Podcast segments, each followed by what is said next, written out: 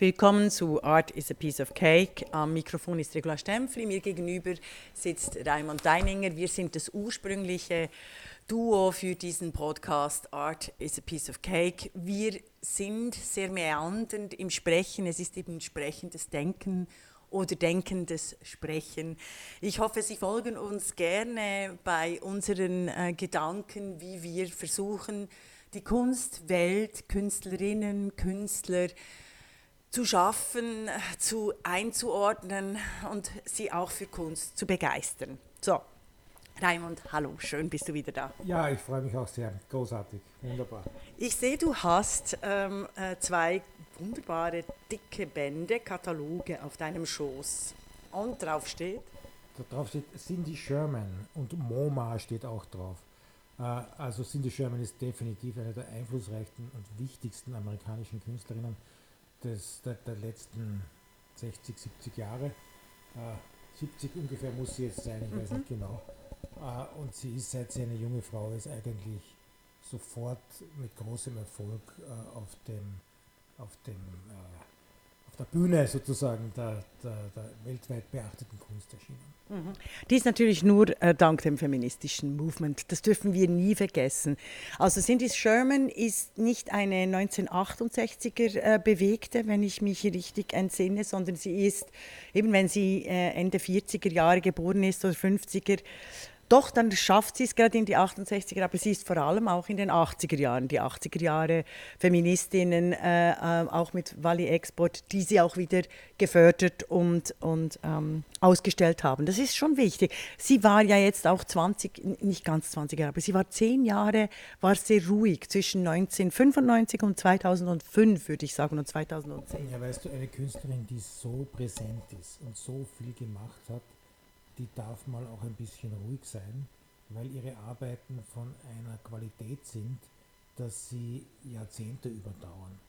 Also die ersten Arbeiten von Cindy Sherman, wo sie eigentlich wie in B-Movie Filmstills sich inszeniert, ja, in der sehr American uh, Way of B-Movie Filmstil, ja, uh, sind heute noch genauso relevant und brisant wie in den, in den 70er Jahren oder 80er Jahren, als das, als das begonnen hat. Mhm. Und äh, das macht einfach eine großartige Künstlerin aus. Mhm. Und sie ist auch einzigartig. Also sie hat äh, enorm viele Künstler und Künstlerinnen inspiriert. Ähm, Beuys nicht unähnlich. Oder? Also wenn wir so in den kunstgeschichtlichen Epochen äh, gucken, wer hat wen immer auch kopiert, dann würde ich sagen, also Cindy Sherman gehört zu einer der meistkopierten Künstlerinnen in der, äh, in der Inszenierung der Kunst? Also ich glaube, kopieren kannst du sie nicht. Es ist unmöglich, Cindy Sherman zu kopieren. Mhm. Aber Bezug nehmen auf Cindy Sherman und sie als Inspirationsquelle nehmen oder als äh, künstlerische äh, Partnerin, mit der man sich über das Thema auch des Feminismus austauscht, natürlich. Aber Cindy Sherman hat nicht nur den Feminismus abgedeckt, sie hat sich mit mit Splatter-Movies auseinandergesetzt, mit Film, mit Maske, mhm. mit, mit, mit der Seele des Menschen auseinandergesetzt. Mhm. Aus meiner Sicht die große Stärke der Cindy Sherman ist, dass es ihr gelungen ist, emotionale Befindlichkeiten, weibliche Befindlichkeiten äh, auf ihre Bildoberflächen zu bringen und dazu ihren, ihren Körper zu verwenden. Teilweise extrem verfremdet, man würde nicht wissen, welcher Mensch da dahinter steht, teilweise kaum verfremdet, aber es ist immer so, dass du ein Gefühl wahrnimmst, ein starkes weibliches Gefühl. Es hat wahnsinnig viel geleistet, dass die Menschen alle, nicht nur die Frauen, sich bekennen zu weiblichen Gefühlen. Ja, dass Männer weibliche Gefühle besser verstehen, aus meiner Sicht. Das ist das große Verdienst von, von Cindy Sherman in der Kunst. Ah, sehr interessant, das würde ich, äh, äh, würde ich überhaupt nicht sehen. Und ich meinte meinen feministischen Hinweis eher als ähm, äh, die Sichtbarkeit der Künstlerin Cindy Sherman, weil im äh, Kunstmarkt eben Männer Männer besprechen, äh, Männer ausstellen, Männer, Männer kaufen, Männer verkaufen. Und ich meinte eigentlich eher das, dass Künstlerinnen in unserer Zeit nur dann eine wirkliche Chance haben, auch sichtbar zu sein mit Einzelausstellungen, weißt du, nicht immer quasi Gruppenausstellungen zu weiblichen, sogenannten weiblichen Themen, äh, dass das äh, meist nur stattfindet, wenn eben eine Frauenbewegung dahinter steht. Äh, ich möchte aber das nicht diskutieren, sondern ich möchte auf dein Gefühl eingehen.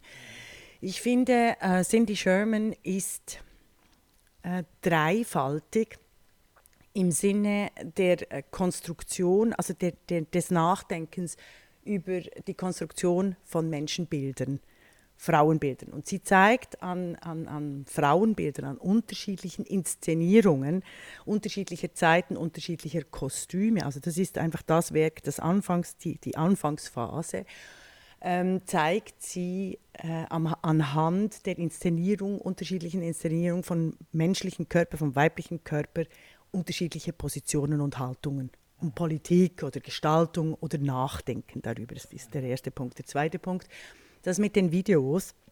Da gibt es ein äh, Video, The Dollhouse. Erinnerst du dich da? Da ist so eine große Hand, die die Puppe äh, wie bei den Mannequins ähm, unten, Mitte und Kopf anders anziehen kann. Also es kommt immer ein Finger, eine Hand und und und und. Von Cindy Sherman? Von Cindy Sherman. Ah, das kenne ich nicht. Das ist interessant. Das Dollhouse kenne ich dann nicht. Das ist einer der umwerfendsten Installationen, die ich gesehen habe, in, in, äh, also nee, es ist ein Video, Entschuldigung, äh, die ich gesehen habe in Zürich, wenn ich mich richtig äh, entsinne, vor ungefähr zehn Jahren. Ich werde es dann für unsere Hörer und Hörerinnen verlinken und nachzeigen.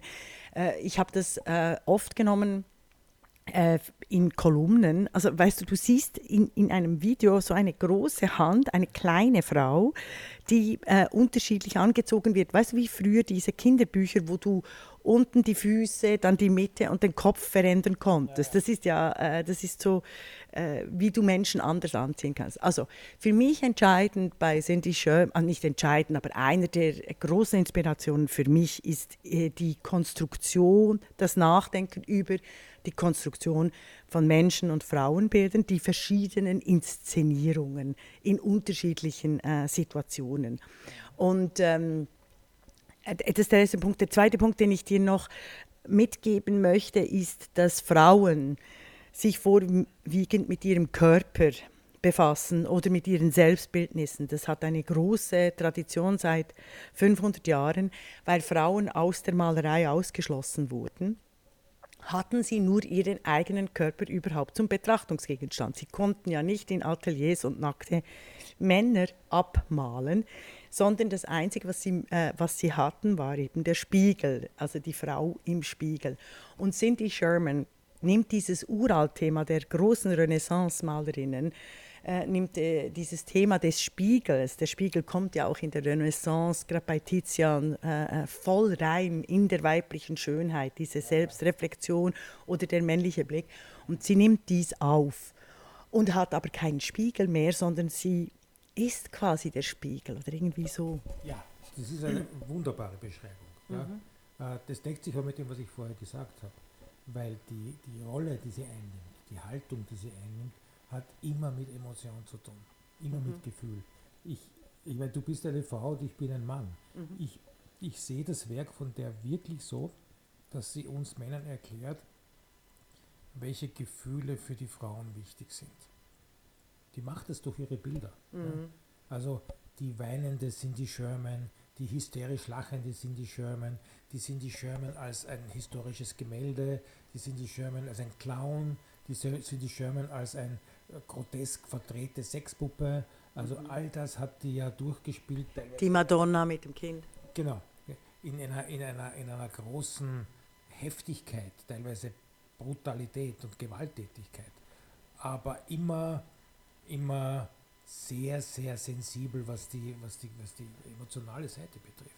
Also mhm. Also mich berührt jedes Werk von der. Mhm. Also mich auch. Ich finde ich find's, ähm, der Unterschied zwischen dir und mir ist, äh, ist, dass sie mir nicht etwas zeigt, sondern sie ist eine der wenigen, die meine Welt, meine Erfahrungswelt, unsere Erfahrungswelt, der wirklich wichtigen Menschen, der Frauenmenschen, dass sie endlich, dass ich mit ihr in die Kunst dieser Welt eintauchen kann, was ich sonst meist nicht kann. Ja, jetzt kommen wir, äh, Raimund blättert im äh, Katalog und er nimmt genau die Inszenierungen, mit denen ich am meisten Mühe habe. Also ich möchte noch etwas zum Sinti Sherman Werk sagen. Sie hat zu Beginn nicht die, die hässlichen, die Fratzen, die Pornopuppen, das kam erst später, das war nicht die erste, die, die erste Welle der Inszenierungen. Und äh, Raimund hat jetzt hier Played One and Played Two der Fratzen, glaube ich, oder wie heißt, diese, wie heißt diese Serie, aufgeschlagen. Du siehst es auch nicht, gell? Untitled ähm, 413, ich werde es dann äh, abbilden und auch verlinken. Also wieso hast du genau dies ausgerechnet, diese, auch die toten Frauen, also all die, die Frauen, die ich, mit denen ich mich eigentlich nicht auseinandersetzen ich möchte? Ich habe das aufgeblättert, weil es zeigt, dass sie das gesamte Spektrum abbildet. Also dieses, diese hysterische Clownsfratze oder die gerade ausgegrabene Leiche, ja, in die sie sich da inszeniert äh, sind genauso wichtig wie die, die schöne junge Tramperin oder, oder das äh, Filmstarlet, das sie am Beginn ihrer Karriere oft in den Filmstreams äh, äh, gezeigt hat. Was du erwähnt hast, ist, es steht immer untitled äh, und eine Nummer dabei. Ja. Die gibt ihren Werken keine Titel. Warum nicht? Sie möchte, dass der Betrachter selbst erlebt, was er, was er, was er da sieht. Und die, die Bilder sind teilweise von brutaler Heftigkeit. Also niemand will eine, eine noch mit Erde verschmutzte weibliche Leiche gerne sehen, ja, wo man sofort an ein, an ein Verbrechen denkt. Ja. Was ist mit der passiert? Warum liegt die da? Ja. Warum ist sie so grotesk verzerrt? Also mhm. das, das gesamte Verletzliche bringt sie in einer großen Brutalität auch teilweise zur, zur, zur Ansicht. Und das ist ganz wichtig. Man muss vor allem weil sie eine Frau ist, darf sie das auch. Würde das ein Mann machen, würde das nie funktionieren.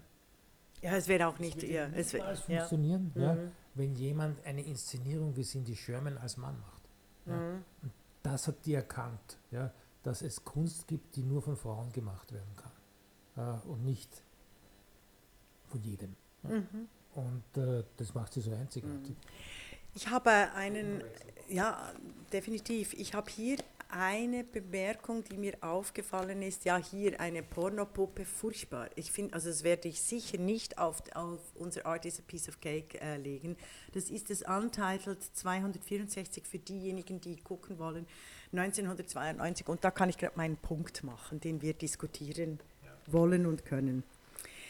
Lieber Raimund, ich habe erst auch kürzlich ein Theaterstück äh, gesehen, aufpassen ist, man hört das Buch auf dem Art is a piece of cake. Im, im, im, im, im, ja, es knackt, das ist furchtbar und meine Tonfreunde äh, prügeln mich wieder und sagen, das kannst du nicht aufschalten. Also ich beginne. Schieb's auf mich, ich war's. ich, ich, Der knatternde Deininger. ich, äh, also, ich beginne nochmal mit den Überlegungen. Ich habe äh, vor kurzem ein Theaterstück gesehen mit einer 60-jährigen Frau und einer 30-jährigen Frau. Und das ganze Theaterstück drehte sich darum, dass die 60-jährige Frau alt, fett, frustriert, äh, hässlich und eigentlich ohne Worte ist. Und äh, viele Menschen fanden es dann lustig. Und ich habe mir dann überlegt, das ist ähnlich wie mit, mit diesen verzerrten Puppen, mit diesen völlig ähm, vergewaltigten äh, Frauenfiguren, die Cindy Sherman auch darstellt. Und ich habe mir dann überlegt, das geht so eigentlich nicht mehr. Wenn ein schwarzer Mensch, nehmen wir an, wir hätten ein Theaterstück mit einem schwarzen Menschen äh, und einem weißen Menschen, und der schwarze Mensch würde während zwei Stunden im Theaterstück äh, sich über seine Hautfarbe erniedrigen, entblößen, demütigen, öffentlich machen, sichtbar machen, in einer, in einer Art und Weise seine Menschlichkeit dekonstruieren.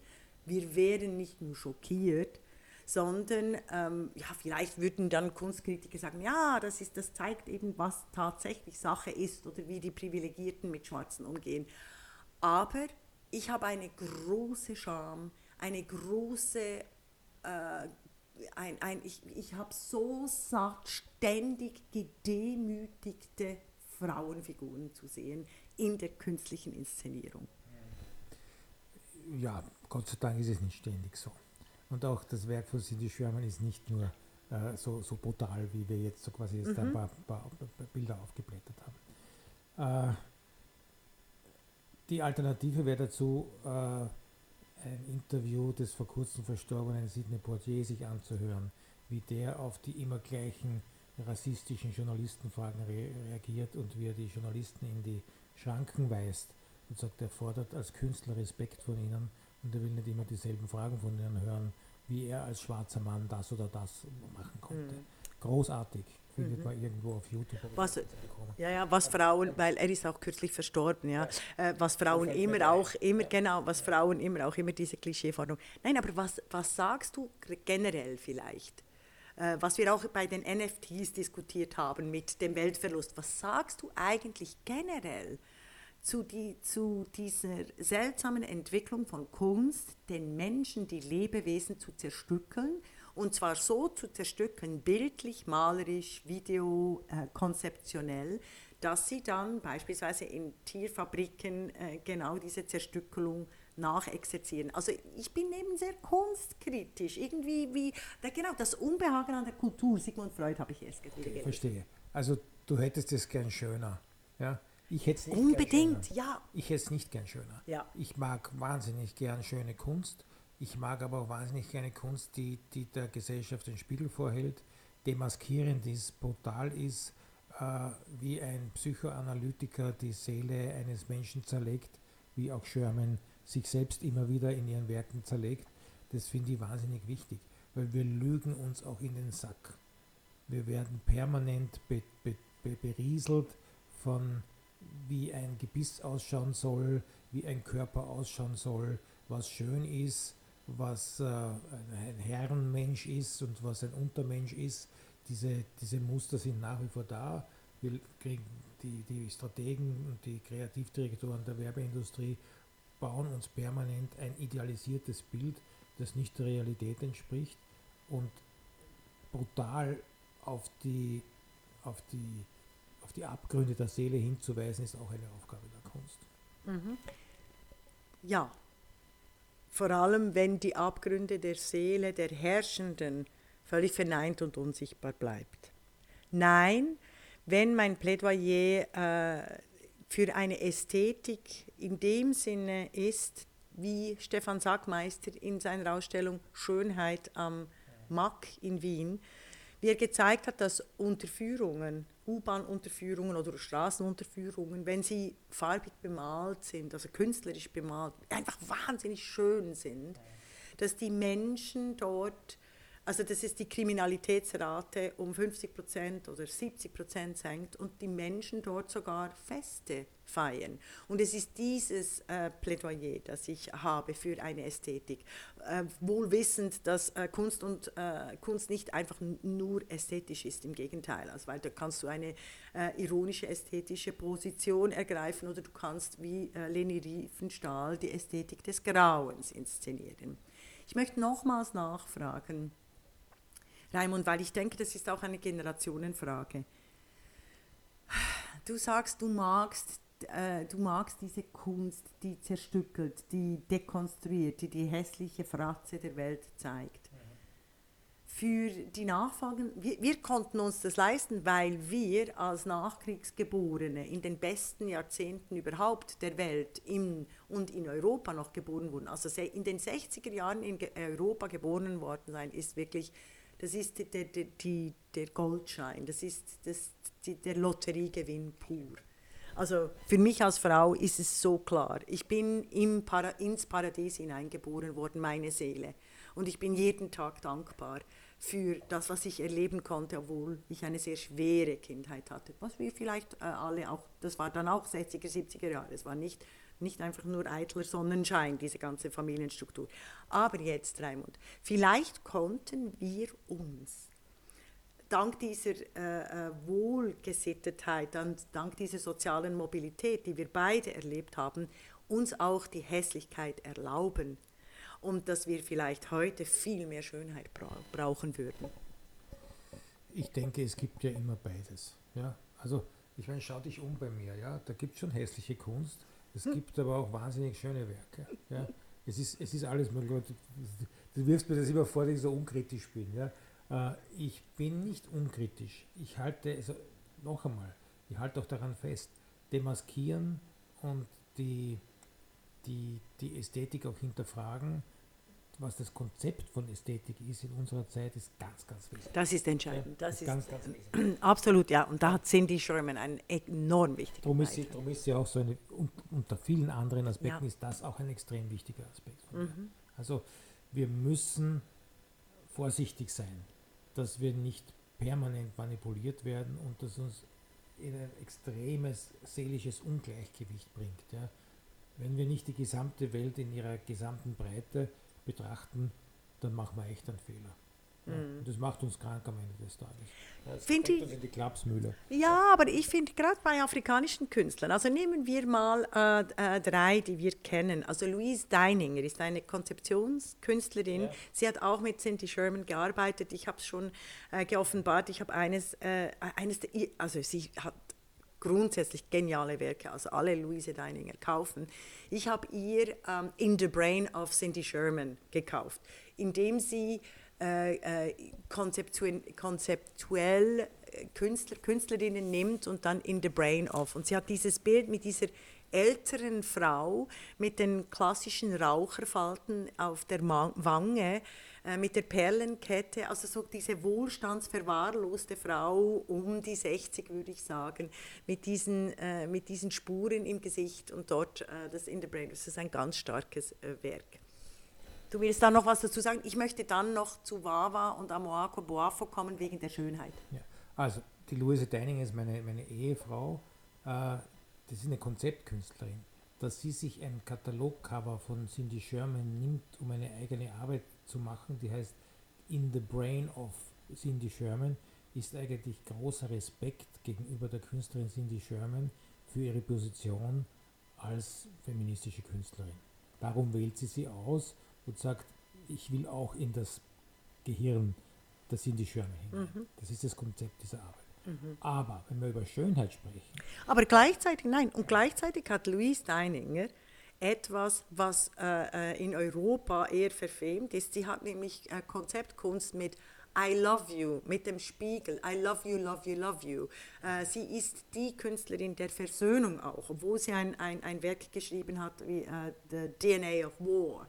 Sie kommt auch aus Kriegsgebieten, respektive sie hat eine äh, Kunstschule, Kunstcollege mitgegründet, äh, Geico, in, äh, äh, für, für Kunst.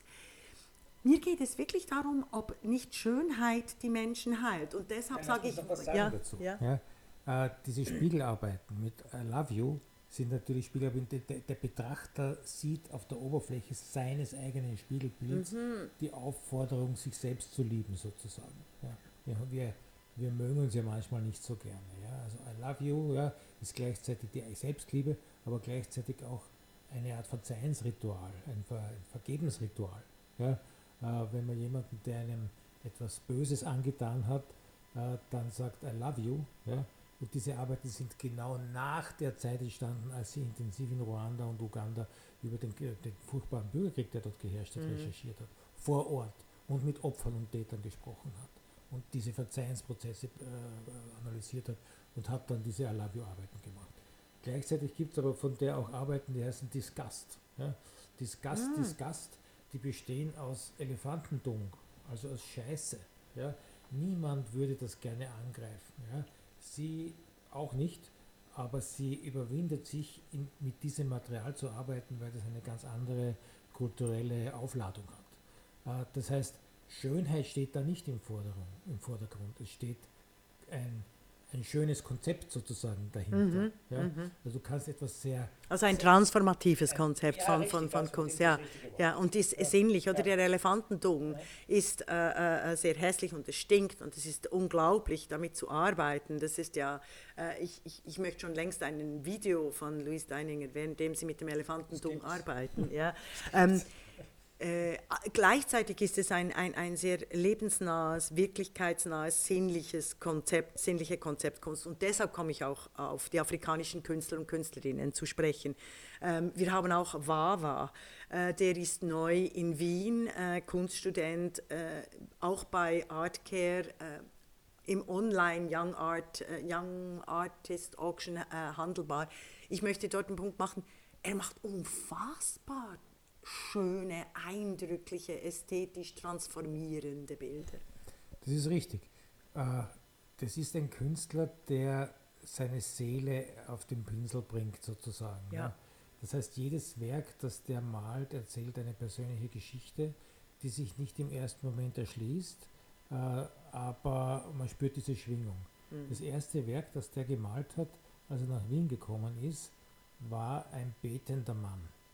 Mhm. Ja, das hieß The Prayer. Ja. Mhm. Genau, das würden Europäer und Europäer nie mehr machen. Also, weißt du, diese, also diese, ich, ich finde auch diese totale äh, Direktheit mit der Spiritualität dieser Künstler, das ist immer wieder schockierend. Das heißt, der kommt daher in eine, in eine bitterkalte Stadt, ja, die war gerade unter, unter 0 Grad für einen Menschen, der normalerweise eine Durchschnittstemperatur zwischen 20 und 30 Grad lebt, äh, ein völlig anderes äh, Stadtbild, als er es gewohnt ist und malt als erstes einen betenden Mann, einen schwarzen Mann, also keinen weißen mhm. Mann, äh, aus dessen Händen irgendwie so Licht, äh, Lichtflirren und Farb, eine, eine Art Farbpalette herauskommt. Mhm. Ein großartiges Bild. Das heißt, was, was tut er? Er, ist, er, er zeigt so seine, seine Dankbarkeit sozusagen, dass er jetzt so quasi den Weg nach Europa gemacht hat. Wunderbar. Also jemand, der so die, die Seele äh, äh, rausmalen kann, hohen malerischen Qualität, der hat eine große Zukunft vor sich. Ah, er ist ein großer äh, Künstler. Ich würde aber sagen, dass die Kritiker natürlich im Feuilleton sofort sagen, ach, das ist doch, äh, das ist doch so Afro-Kitsch, äh, wenn ich dieses böse ja, Wort... Das, müssen sich das Bild anschauen. Es mhm. ist eben nicht Afro-Kitsch. Ja? Mhm. Der betende äh, schwarze Mann, mhm. Ja? Ähm, wenn das ein, ein, kitschiger Künstler ist, wird es Afro-Kitsch. Wenn es sowas Wow macht, eben nicht. Mhm. Ja? Das ist ein mhm. Riesenunterschied. Mhm. Ja? Wenn ein guter Künstler Kitsch macht, ist es trotzdem ein gutes Kunstwerk. Ja, da haben wir uns schon äh, mal äh, unterhalten. Ich möchte noch nochmals ein, ein bisschen bei den Überlegungen der Ästhetik und der Transformation, der transformativen Kraft von Ästhetik bleiben. Da meine zeitgenössische Analyse die ist, dass wir zu viel Hässlichkeit haben, also in der real existierenden Welt. Eben, dass wir eine, eine glatte Oberfläche auf, auf Apple, iTunes, online haben, also ein, ein Wisch und Weg und in der Realität eben so viel, so viel Hässlichkeit, dass es einem manchmal übel wird. Und deshalb mein Plädoyer für, für äh, Schönheit und und wenn, wenn wir dann diese ähm, zerstückelten Körper, das war ja total in, in den 70er Jahren. Und ich denke eben, das haben sich die Künstler und Künstlerinnen damals nur im Westen leisten können, weil es keinen Krieg mehr gab. Oder sehe ich das falsch? Ich glaube, diese extreme Brutalität mit den zerstückelten Körpern ja wir haben alle die furchtbaren Bilder des Holocaust gesehen. Mhm. In unserer Gegend sehr intensiv. Ja? Einfach auch um dieses nie wieder in die Herzen und in die Zellen der Menschen hineinzubringen. Mhm. Und das transformiert sich dann auch in brutalen Bildern, in furchtbaren Bildern. Mhm. Ich glaube einfach nicht, dass brutale Bilder, äh, also dass eben die, dass die irgendwelche transformative Kraft haben. Das finde ich, das ist wie in der Psychoanalyse. Die Psychoanalyse, also die, die neuere Psychoanalyse, auch in dem amerikanischen Bereich, ich habe mit Erika Freeman äh, gesprochen, die zeigt einfach, äh, dass dieses, dieses ständige Selbstbefragung und Selbstbeforschung während 20 Jahren vor allem auch einfach Egomanen heranzieht und, äh, und das Ziel des, der Menschwerdung nach äh, Hannah Arendt als, als, als politisch, als, als Vita Activa, als gestaltendes Wesen eigentlich verunmöglicht. Und das finde ich ein bisschen, dass wir das in der Kunst sehen. Also nicht bei Cindy Sherman, außer bei diesen, diesen Pornopuppen, die kann ich gar nicht haben. Ja, aber wie, wie kannst du demaskieren? Pornografie besser, als wenn du es auf die brutalste Weise mit den Pornopuppen machst. Nein, glaube ich eben nicht. Also Raimund, du kannst nicht etwas mit Bildern konstruieren, indem du Bilder machst darüber. Indem du die Bilder machst, hast du die Bilder. Du kannst kein Bild mehr zurücknehmen. Das ist wie, das ist, das ist das, das, das Grauenhafte. Und indem du genau solche Bilder inszenierst, ähm, machst du einen, ähm, wie sagt man, Nachahmungseffekt. Nein, es ist so grauslich, dass du keine Lust auf Nachahmung hast bei Cindy Sherman sie, sie macht es in der, derartig arg, ja, dass du, dass du überhaupt keine Lust auf Pornografie kriegst, wenn du dir das anschaust. Mhm. Ganz im Gegenteil. Ja. Wieso macht sie es? Was, was, was, was siehst du dahinter? Da sehe ich eben nicht den Spiegel, da sehe ich eher ähm, ach nein, bitte, echt.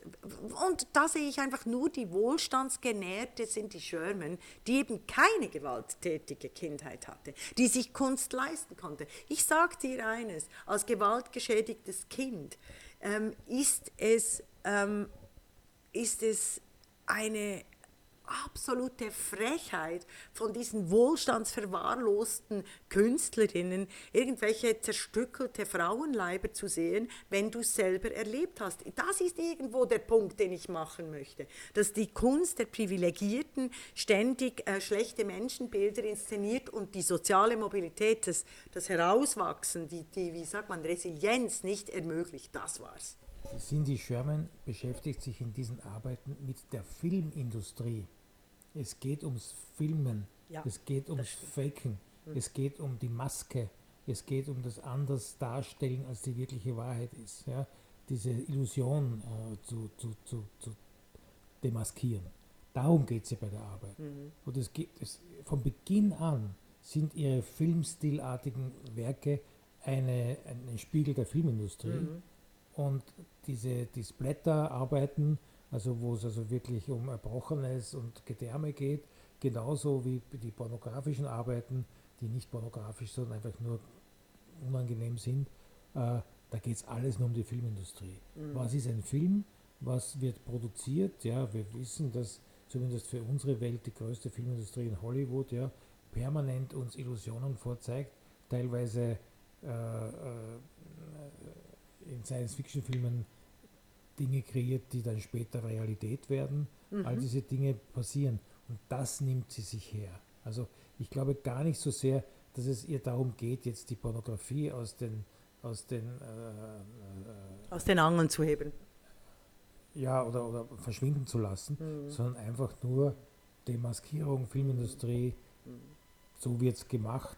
Dann komponiert sie das zu einer völlig absurden, grotesken Skulptur, die dann, die dann fotografiert mhm. wird. Also ich finde eben mit äh, Pornografie, die haben wir auch schon äh, mal diskutiert, äh, bei der Dekonstruktion von Pornografie geht es äh, um die Dekonstruktion von sexueller Gewalt eigentlich. Und die Verwirrung der, heutigen, der heutigen Zeit besteht darin, dass die Pornografie immer noch mit erotischem Begehren gleichgesetzt wird, was es war im verklemmten 19. Jahrhundert, was es aber im freien 21. Jahrhundert nicht ist, sondern es ist eine Reinstallation der ähm, äh, sexuellen äh, Gewalt in der Pornografie. Jetzt müssen wir gucken, nein, wir haben noch Batterie, Entschuldigung, weil ich, weil ich meinen Computer gehört habe, als wir aufgenommen haben. Ich möchte ein Beispiel noch äh, geben von Elisabeth Eberle, wir haben sie auch im Talk, im Art is a Piece of Cake die ist eine Künstlerin, die nimmt aus der Natur, äh, nimmt aus der Natur Früchte äh, und rechnet sie äh, im Computer, macht sie zu Code und stretcht sie, also äh, reproduziert sie in äh, multidimensionaler Größe. Und es kommen äh, dabei heraus unfassbar schöne Kunstwerke. Und das finde ich Entschuldigung, das finde ich zum Beispiel eine der Möglichkeiten der Transformation sowohl von Codes als auch von realer Welt, weil wir in einer unserer Folgen von den NFTs geredet haben. Und genau das passiert ja im Finanzmarkt. nicht, ja? ja? aber was mir, wenn ich die zuhöre, sofort ja. einfällt, ist, äh, du bist auch ein großer Fan des Kunsthistorischen Museums in Wien. Wenn du dir die fünf, sechs Arbeiten von Archimboldo, die man sich dort anschauen kann, ansieht, dann ist das ja auch irgendwie ein, ein Gedanke, etwas, das also quasi aus der Natur kommt, Früchte, Äste, wie auch immer, äh, so zu transformieren, dass ein neues Bild entsteht. Also Archimboldo, um, damit, ich, äh, damit die Hörer und Hörerinnen sofort sehen, von wem wir reden, also es sind fantastisch Frühling, Sommer, Herbst und Winter, Gesichter von Menschen gemacht aus entweder Fischen, also Meerestieren, oder aus Früchten oder aus Steinen. Also es ist unglaublich, es ist ja einer äh, weißt du mehr über ihn? Ich, hab, ich, ich wollte ihn schon längst recherchieren. Aus, aus, Feuer auch, ja. Ah, Feuer, ja. genau. Ja, mit den Streichen, ja, Feuer, Stroh. Ja, also unglaublich, ja. Jemand, der, der äh, eine Collage macht, mhm. ja, aus Alltagsgegenständen oder Gebrauchsgegenständen, die dann aber zu einem Inhalt werden. Ja, der Und das 1505, glaube ich, oder ja, 15. So, ja. Ah, ich bin nicht so gut in, in, mit Jahreszahlen. Ja. Mir, fällt, für mir fällt das nur ein, wenn du sagst quasi, die Eberle nimmt Früchte und mhm. verwandelt sozusagen dann die Multiplizierung dieser Früchte mhm. in eine neue Komposition. Das hat Archimboldo schon in der Renaissance gemacht. Mhm. Und es gibt immer wieder so bahnbrechende Künstler, mhm. die machen dann etwas, was so neu und so, so genial ist, dass das einfach bleibt. Ja. Der Hieronymus Bosch ist auch so einer. Ja. Das mhm. bleibt einfach. Mhm. Ja. Also jetzt kann man wieder hingehen. Also Hieronymus Bosch, ja, das. Den, den Bosch-Altar anschauen dort. Ja. Unbedingt. Äh, das ist für jeden Wien-Besucher absolute Pflicht, ja, weil der ja, eigentlich auch die Seele der Menschen malt. Ja. Mhm. Den Himmel, die Hölle, die Lust, äh, das Paradies. Äh, hat er auch die Welt transformiert damit? Weißt du, mir geht es ja, Raimund, mir geht es ja darum, nicht nur zu sehen, was ist, oder zu zeigen, was ist. Das ist schon ein wichtiger Schritt der Kunst. Mir geht es aber eigentlich, und auch den, den, den handelnden Menschen, den handelnden Künstlerinnen, sollte es eigentlich darum gehen, äh, nicht nur zu zeigen, was ist, sondern auch zu zeigen, was möglich wäre. Hieronymus Bosch hat es hundertprozentig getan. Mhm. Mit die, diese Bilderwelt, die er erfunden hat, ist sowas von unverwechselbar geblieben. Ja. Das ist hundertprozentig ein Transformationsprozess. Ja. Auch eine große Kritik an dem Klerus, oder wenn du immer wieder siehst, wie die, wie die äh, Bischöfe äh, vergewaltigen, äh, sich zu Tode fressen, etc. etc. Ja, und aber dann auch äh, selbst äh, gepeinigt werden. Ja? Also der schreckt ja nicht davor zurück, die Kirchenfürsten ebenfalls in die Hölle zu stecken Unbedingt. und dort von Monstern äh, verstümmeln zu lassen. Ja? Also mhm. der ist ja ist genauso brutal wie die Cindy Sherman. Ja? Mhm. Und er war trotzdem ein großer Künstler, man kann so quasi von der, von der Ästhetik sprechen. Ja. Unbedingt, unbedingt. Also so haben wir uns wieder gefunden. Und äh, Cindy Sherman ist wirklich ähm, verändert auch das eigene Leben, weil sie in der, in der äh, Darstellung die unterschiedlichen Rollen nicht nur thematisiert, sondern eben auch transformiert, sowohl als junge Frau, als mittelalterliche Frau oder als ältere Frau. Das ist ja, diese Variation der unterschiedlichen Menschlichkeit ist äh, wirklich faszinierend. Ja, Regula, du hast das Buch äh, Die Vermessung der Frau ja. geschrieben. Das heißt, du, du weißt genau, wovon wir da reden. Ja? Mhm. Die Cindy Sherman ist ein Paradebeispiel ja, für eine Frau, die egal in welchem Alter sie sich befindet, eine unglaubliche Strahlkraft und Schönheit hat auch wenn sie sich deformiert und, und verletzt. Ja. Mhm.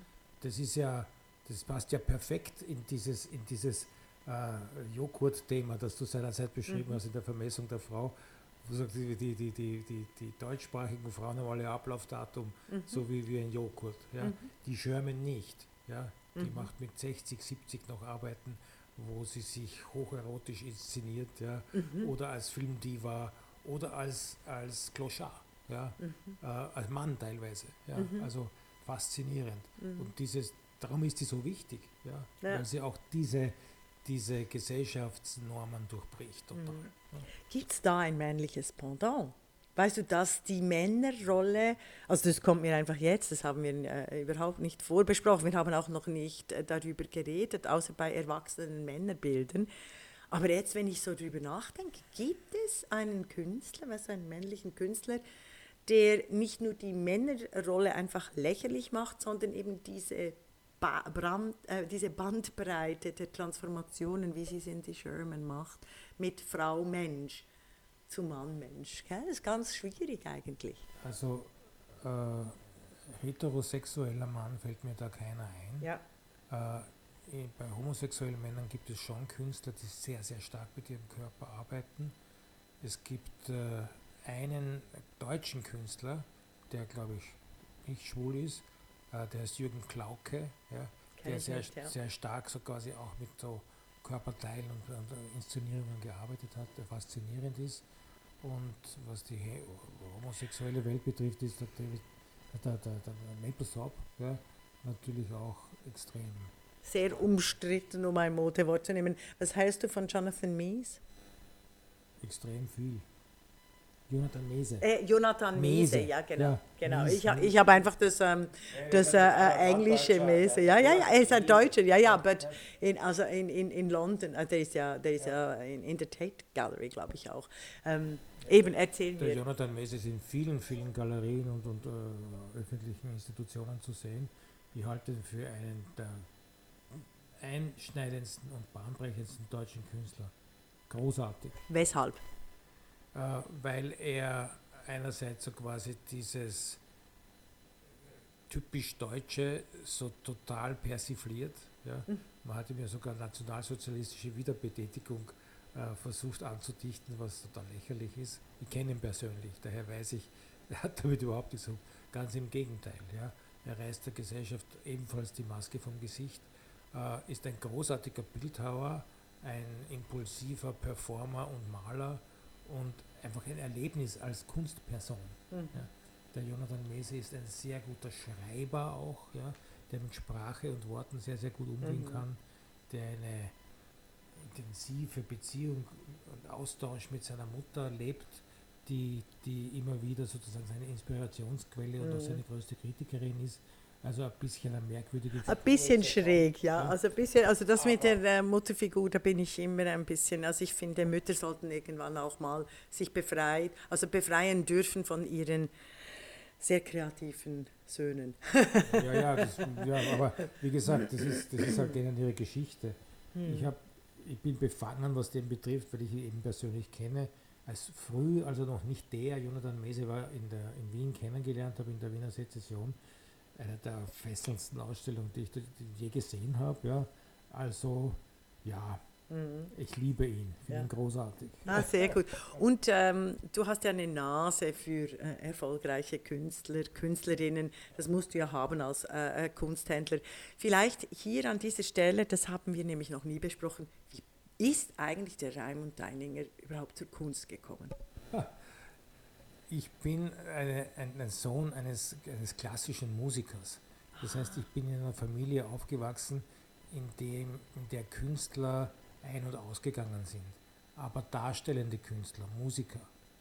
Äh, und damit, glaube ich, habe ich so ein bisschen dieses Künstlergehen als Kind schon äh, schnuppern dürfen. Ja? Also des exzentrischen Vaters, der also, wenn er geübt hat, nicht gestört werden durfte und all- all diese Bilder.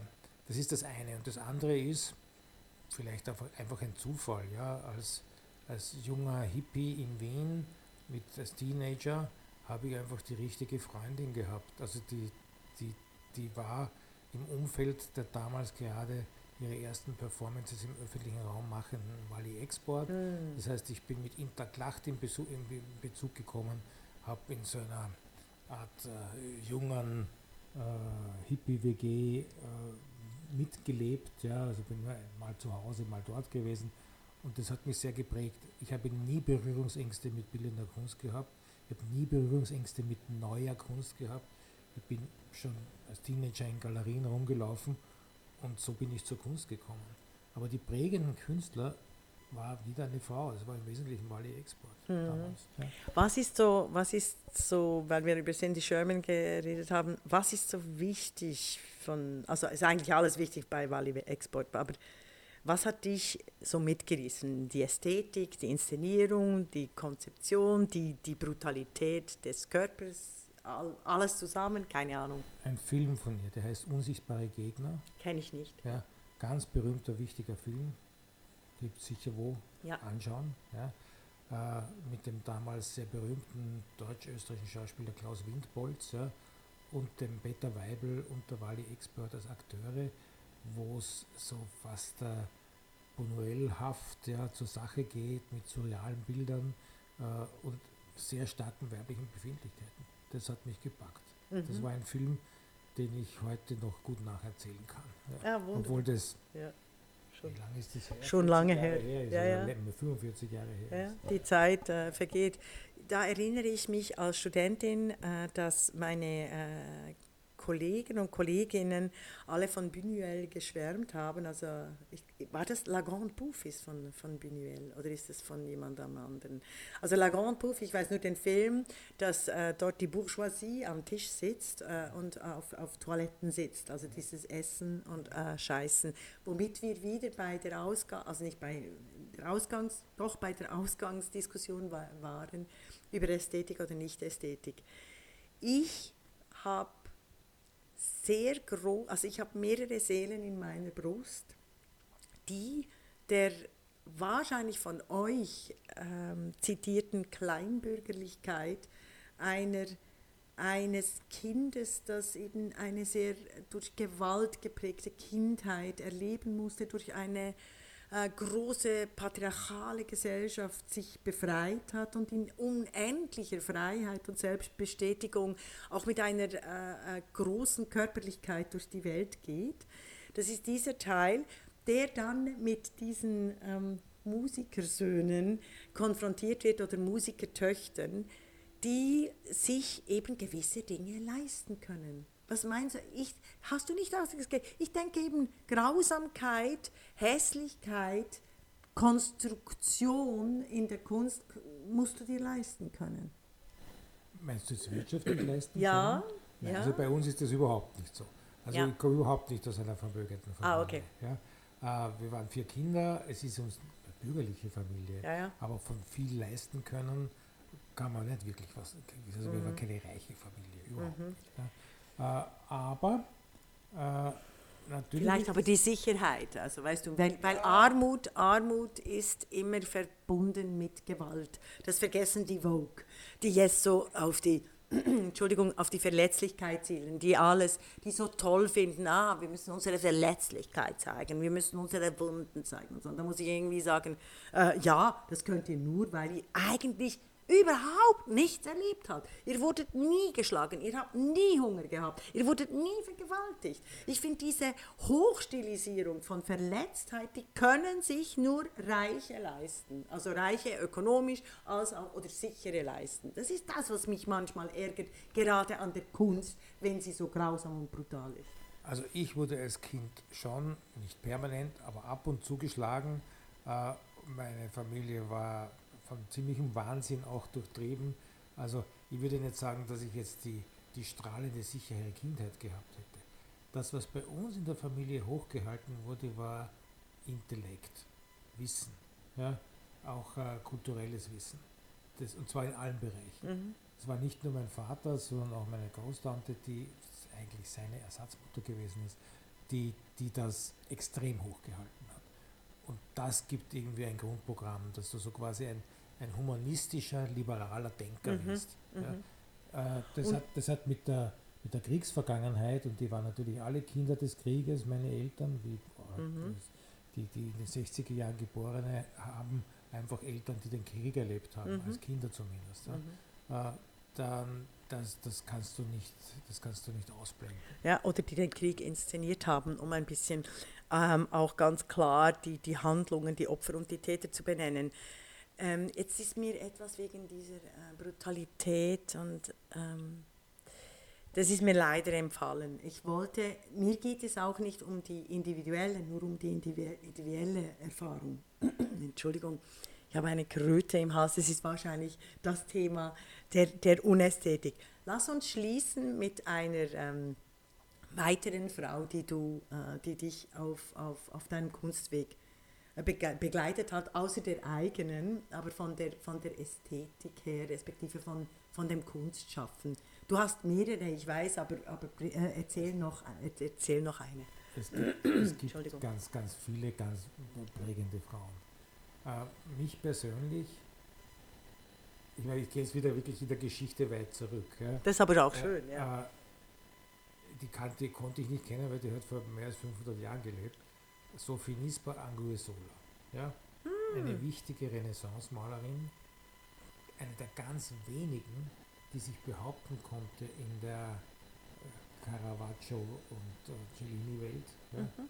Und äh, eine prägende Künstlerin, die deswegen bildende Künstlerin sein durfte und auch Lehrerin sein durfte. Man sagt, Caravaggio hätte bei ihr auch gelernt. weil sie aus einem unglaublich begüterten Elternhaus kam und der Vater sie einfach gefördert hat. Er hat seine Tochter geliebt und hat sich gedacht, diese ist mindestens so gut wie die Männer. Aber das, was sie gemalt hat, ist inhaltlich dann doch anders als die typische, typische Renaissance-Malerei der Männer. Und daher hat mich die wahnsinnig fasziniert. Seit ich die erste Ausstellung auch schon wieder in meinem geliebten Kunsthistorischen Museum gesehen habe, bin ich ein Riesenfan von der. Mhm. Ja. Ich wusste das gar nicht, dass das Kunsthistorische Museum schon eine Ausstellung mit dir gestaltet hat. Also was wiederum äh, für äh, die Kultur- und Kunsthauptstadt Wien für die ganze Welt auch spricht. Und ähm, ich glaube, mit dem können wir schließen. Wir müssen ganz viel verlinken und zeigen mit den Bildern. Vielen Dank für dieses Gespräch, Raimund, es war super. Finde ich auch. Ich danke dir.